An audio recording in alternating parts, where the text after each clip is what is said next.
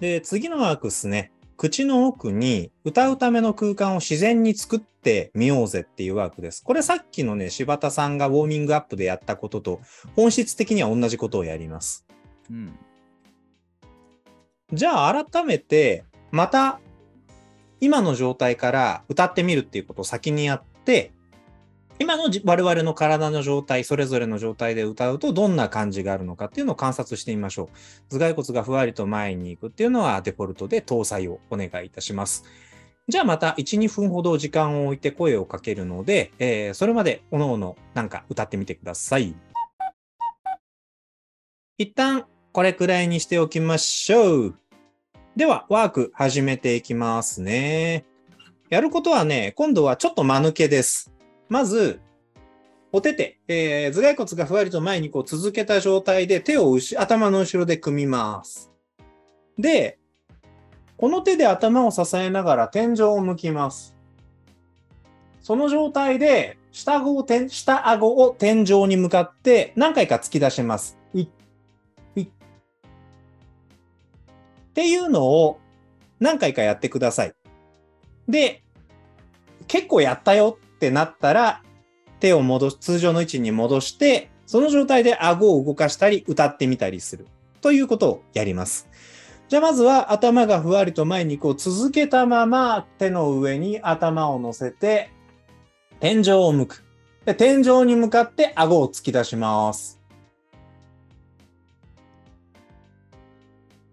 いい絵が撮れてんだろうな、今。はい、こんなもんでいいでしょう。で、通常の状態に戻って、また頭を軽やかに保ってもらいながら、顎を動かしてみたり、なんか歌ってみたりします。はっはっはっはっは。はーはははは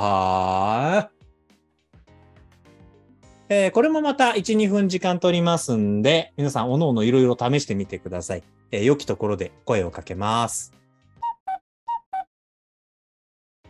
はーい、こんなもんで終わっておきましょう。それじゃあまたやりながら発見したこととか気づいたこと、えーあとなんかうまくいかん、うまく言葉にはならんけどこんな感じがしたとか、えー何でもいいののでシェアお願いします。なんか顎が、顎がこうなって歌うことになるね。そう？なんか顎がちょっとずつ前に行きたがってる感じがしました。そう？あでもあの、っていうかシンプルに、あの、割と楽にしたら歌いやすかったかもしれない。あの、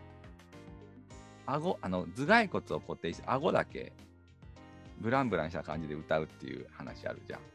なんかあれはすごいなんかイメージしやすかったかもしれないですね。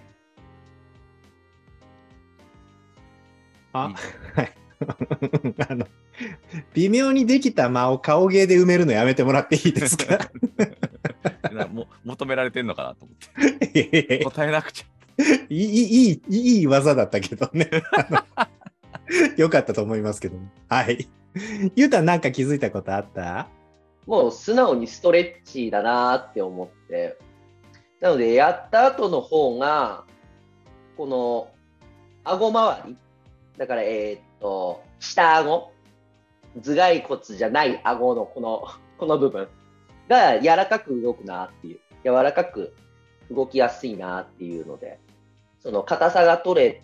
る、硬さが取れたなっていうのがすごくわかりやすかったですね。はい、ありがとうございます。えー、じゃあ、ネタバラシというか解説します。このストレッチは、外側翼突筋と内側翼突筋という2種類の筋肉のストレッチということですね。あの、動いたままの動きを司っている筋肉たち、下顎とその頭蓋骨をつないでいて、この顎をグッて前に出すような動きを司っている2つの筋肉をストレッチしたって感じになります。で、この動作をするとね、その、まあさっきゆうたんが言った通り、下顎の骨って耳の後ろにある顎関節で上顎にぶら下がっている、上顎じゃないわ、頭蓋骨にぶら下がっている骨なんだよね。で何回でも言うけど、下顎は頭蓋骨ではない。っていう、えーが話なんだけど、この下顎と頭蓋骨をつないでいる筋肉。で、やっぱりね、その、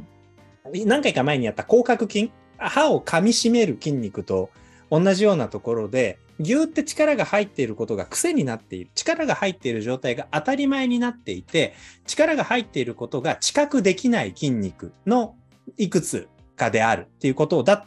という話でした。なので、このあたりをリラックスさせてあげると、まあ、噛む筋肉をリラックスさせられるのと同じ効果が得られるんだろうなっていうあたりですね。えー、なので、ぶら下がってる状態、下顎がゆらーっとぶら下がってる状態になると、まあ、いつもと同じ話になるんですけど、歌う時に力ます必要のない筋肉が、普段力んでいるところがオフになる、なりやすい。ので、歌の邪魔をしないで済んでる。っていう状態になると。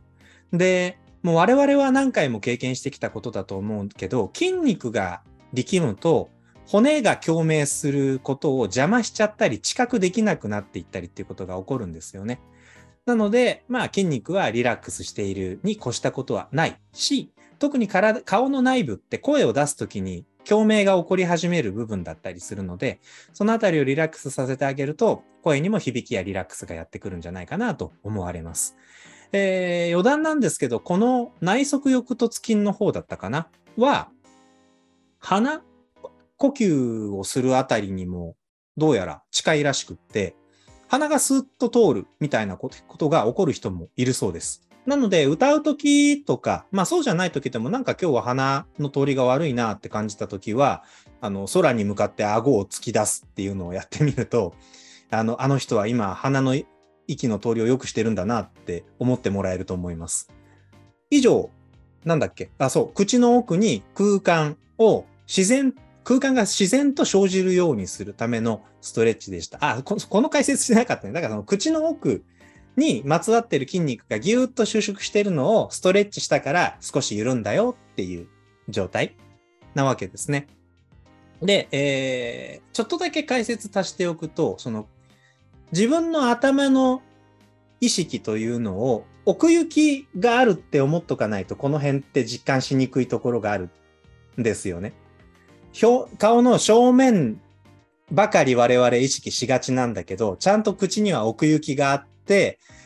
こう前歯から何センチかわかんないけどさ、5、6センチぐらい奥行ったら、咽頭があってとか、軟口蓋があってとか、っていうことを意識しながらやるとより自分の頭を立体的に意識しながらやると効果が出ると思うので、ぜひやってみてください。